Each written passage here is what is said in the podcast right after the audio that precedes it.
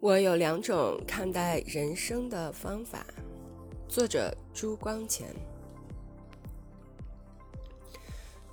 在第一种方法里，我把自己摆在前台，和世界一切人和物在一块儿玩把戏；在第二种方法里，我把自己摆在后台，袖手看旁人在那儿装腔作势。站在前台时，我把我自己看得和旁人一样。人类中有一部分人比其他的人痛苦，就因为这一部分人把自己比其余的人看得重要。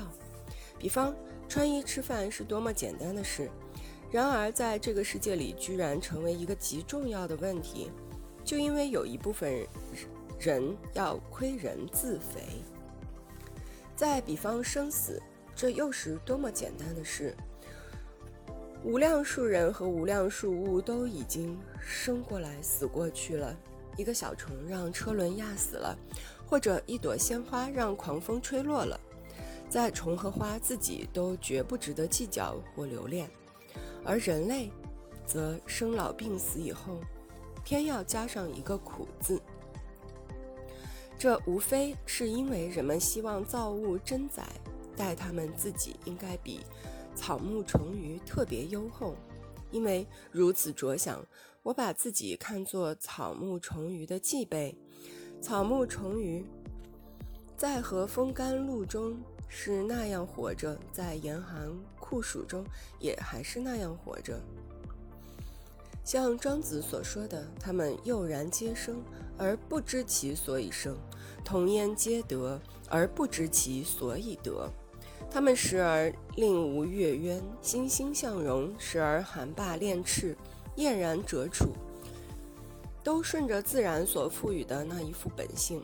他们绝不计较生活应该是如何，绝不追究生活是为着什么，也绝不埋怨上天待他们特薄，把他们供人类宰割凌虐。不但和旁人一样，而且和鸟兽虫鱼诸物类也都一样。人类比其他物类痛苦，就因为人类把自己看得比其他物类重要。在他们说，生活自身就是方法，生活自身也就是目的。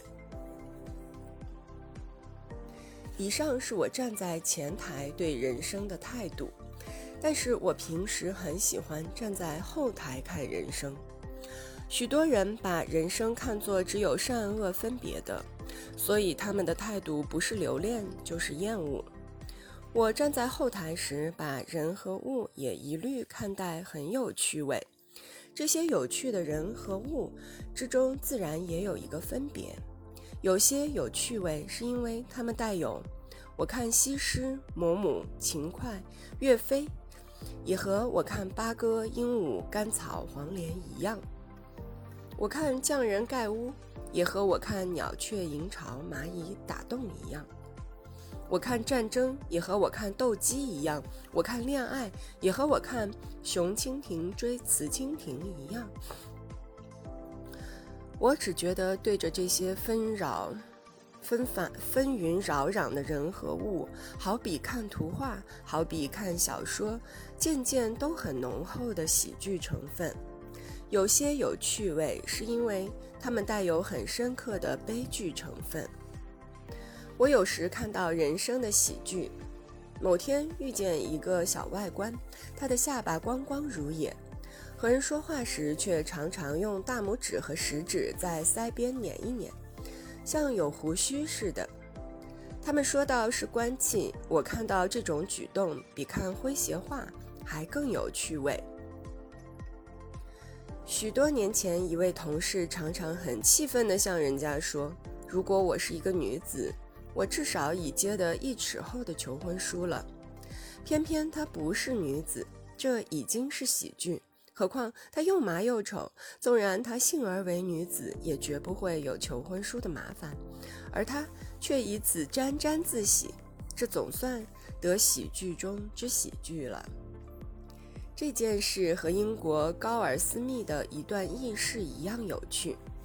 他有一次陪几个女子在荷兰某一个桥上散步，看见桥上行人个个都注意他同行的女子，而没有一个人踩他自己，便板起面孔，很气愤地说：“哼，在别的地方也有人这样看我嘞。”如此等类的事，我天天都见得着。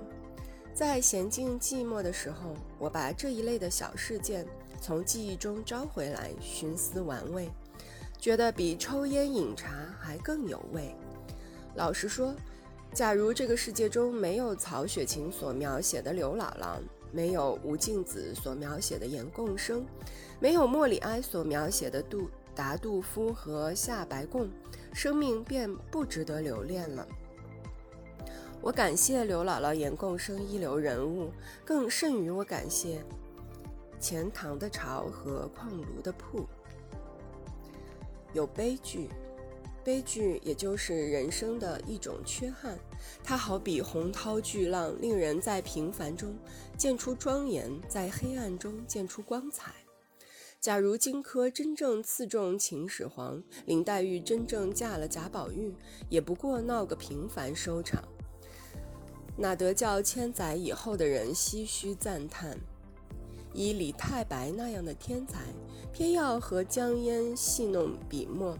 做了一篇反恨赋，和上韩荆州书一样庸俗无味。毛生山平琵琶记说他其次，人生的悲剧犹能使我惊心动魄。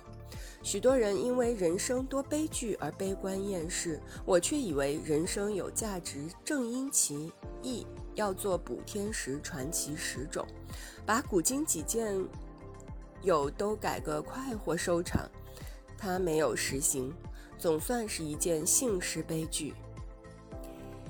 人生本来要有悲剧才能算人生，你偏想把它一笔勾销，不说你勾销不去，就是勾销去了，人生反更索然寡趣。所以我无论站在前台或站在后台时，对于失败，对于罪孽，对于央就，都是用一副冷眼看待。都是用一个热心惊叹。